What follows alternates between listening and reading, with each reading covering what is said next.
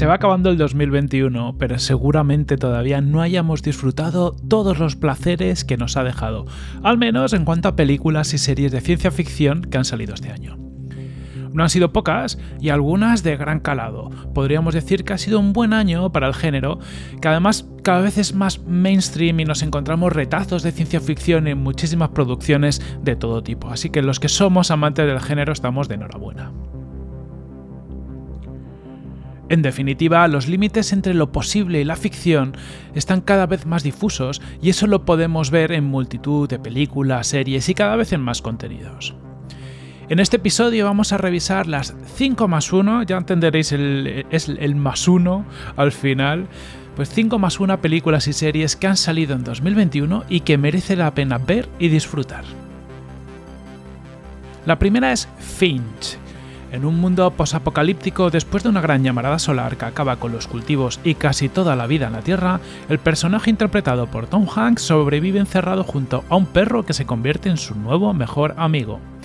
Antes de volver al mundo exterior, Hanks crea un robot para que proteja al perro en sus peripecias por este nuevo mundo lleno de peligros. El resultado es una aventura post-apocalíptica con muchos aspectos reconocibles de producciones similares, pero con un tono mucho más suave y emotivo, más familiar. Además, en esta película el perro sobrevive, lo cual es un punto muy a favor y muy importante, así evitamos el mal cuerpo que te dejan las películas donde algún amigo peludo acaba fuera del guion. La película la puedes ver en Apple TV Plus.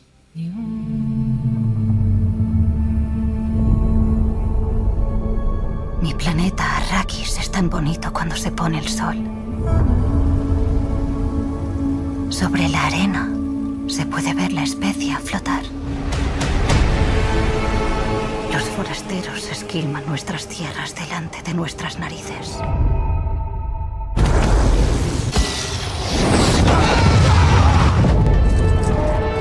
Su crueldad con nuestro pueblo es todo cuanto conozco.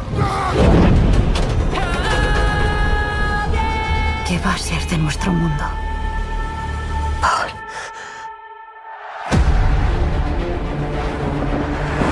Muchacho. Eh, Duncan, ¿puedo contarte algo? Claro, ya lo sabes. En mis sueños siempre aparece una chica de Arrakis. No sé lo que significa. Los sueños cuentan buenas historias, pero lo que importa pasa cuando no dormimos. Mírate, ¿estás más fuerte? ¿En serio? No.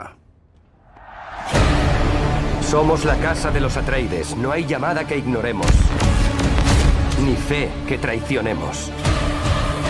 Sonríe, Gurney. Estoy sonriendo. El emperador nos pide que llevemos la paz a Arrakis. La casa de los Atreides acepta. Te conozco. Algo está despertando en mi mente. Tienes que afrontar tus miedos.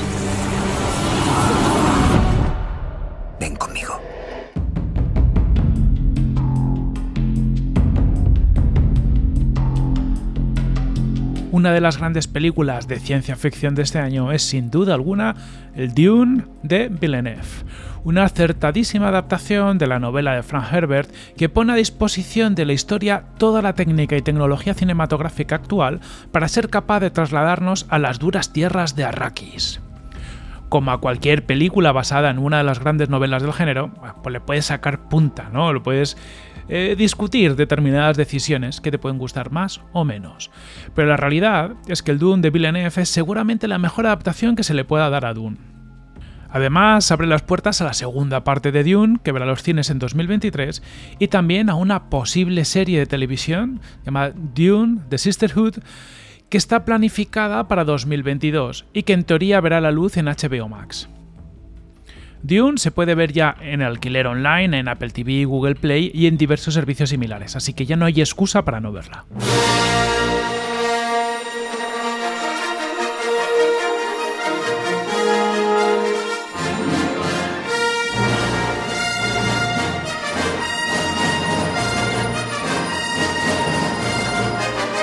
Nos vamos al mundo de la animación y al universo expandido de Star Wars, ya que este año se ha estrenado Star Wars Visions, una antología de cortometrajes de animación que celebra el universo de Star Wars a través de la mirada de varios de los mejores creadores y narradores de anime del mundo. En total son nueve cortos con estilos muy distintos y con duraciones que van entre los 15 y los 20 minutos, así que muy digeribles. Todos tienen un cierto regusto común por su procedencia japonesa, ¿no? Buscando explorar esa tradición del Japón feudal, las espadas, samuráis y demás, conectado con todo el mundo, los sables de luz de los, de los de Jedi, ¿vale? O sea que hay una conexión clara, pero aún así abordan la saga desde perspectivas muy distintas. Es una apuesta mm, distinta sobre esta saga que no tiene límites y que podemos disfrutar ahora mismo en Disney Plus.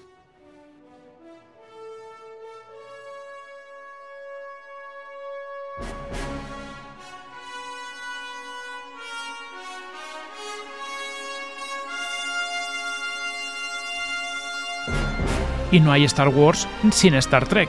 Así que la mítica serie de televisión también tiene su propia serie animada, en este caso creada por Nickelodeon en Estados Unidos, es decir, es una animación un poquito distinta y más orientada al público más joven.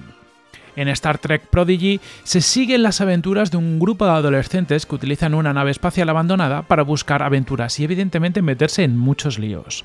Una vez metidos en la USS Protostar, estos jóvenes aliens aprenderán a utilizar la nave espacial y la llevarán desde el cuadrante Delta hasta el cuadrante Alpha. Y entre medias pasarán muchas cosas.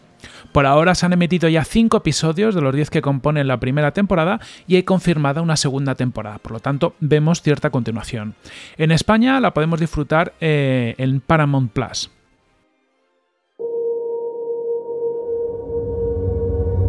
Cuando era niña y vivía al borde de la galaxia, oía historias de un hombre que podía prever el futuro. Y su historia fue un misterio para mí hasta muchos años después, cuando pasó a ser mi historia.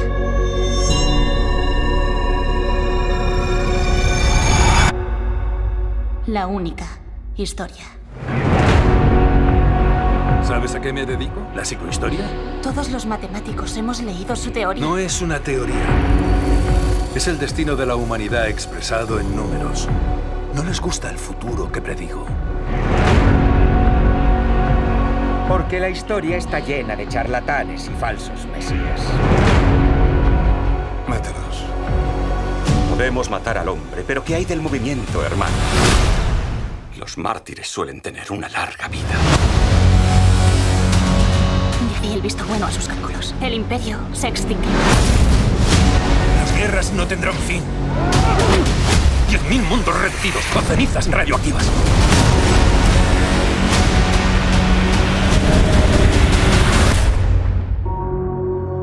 El cambio asusta. Sobre todo a quien está en el poder. Intento suavizar la caída. ¿De qué va esto? Dentro de muchos años, una civilización se alzará de las cenizas. Las generaciones venideras tendrán una base sobre la que construir, una fundación. Cuando empecemos a conservar los elementos más esenciales de la civilización, decidamos qué será recordado y qué se olvidará. Ahora estamos peligrosamente cerca de una crisis diplomática.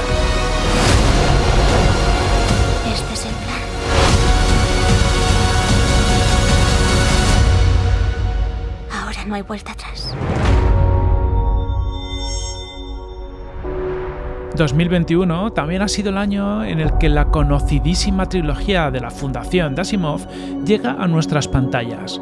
Después de varios intentos frustrados, tanto en 1988 por New Line Cinema y en 2014 con la HBO. Bueno, pues por fin la Fundación la tenemos en nuestras pantallas. Es una serie visualmente impresionante, especialmente para ser una serie de televisión y no una película. Es decir, al final tiene los medios de una película y una adaptación de la trilogía bastante acertada. Eso sí, no vayas a verla esperando una traslación tal cual de los libros, ya que, bueno, si, si leíste los libros de Asimov, eh, puedes entender que no estaban escritos para verse tal cual en televisión. Es una forma de narrar distinta y que si se siguiera de esa forma se podría hacer pesada. Así que, bueno, se ha hecho un trabajo de adaptación bastante importante.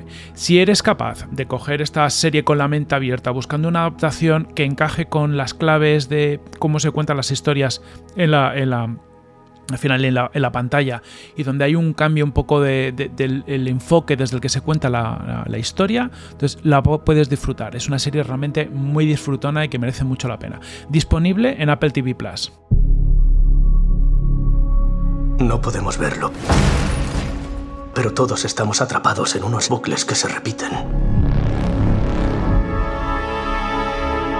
Millones de personas viviendo sus vidas inconscientes. Ha llegado la hora de que nos enseñes qué es real.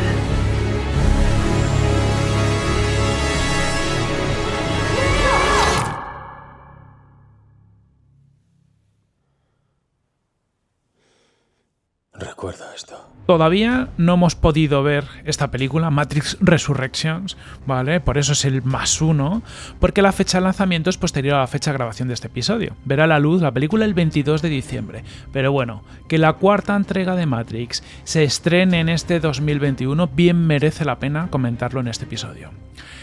En un mundo compuesto por dos realidades, lo cotidiano y lo oculto tras ella, Thomas Anderson, Neo, se ve obligado de nuevo a ir tras el conejo blanco. Dicha elección continúa siendo la vía de acceso a Matrix, que esta vez es más poderosa e intrincada que en ocasiones anteriores. El tráiler que hemos podido ver ya nos muestra a Neo y Trinity juntos de nuevo viviendo grandes aventuras, luchando a saco, así que todo apunta a que va a ser una película muy disfrutona. A partir del 22 de diciembre en cines y en HBO Max.